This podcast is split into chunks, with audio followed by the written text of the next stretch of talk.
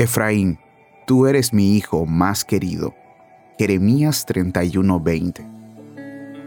El Efraín pobre, inconstante, reincidente, es llamado así por nuestro Dios infinitamente misericordioso.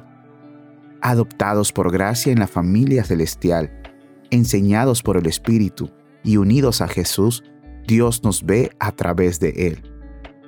Y habiéndonos predestinado para que seamos hechos conforme a la imagen de su Hijo, Él ve aquello que es planificado como algo ya realizado.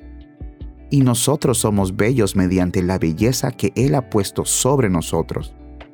Su amor por nosotros es maravilloso. Él dice, el que los toca a ustedes, toca a la niña de mis ojos. Él se deleita en hacernos bien y manda que sus ángeles nos cuiden. No permitirá que nadie nos lastime realmente, pero si eso ocurriera, Él nos cuidará noche y día.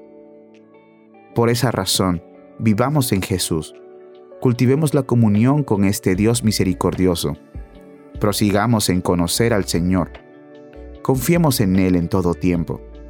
Esperemos en Él constantemente y regocijémonos en esta preciosa realidad que Dios nos llama sus queridos hijos, sus hermosos niños.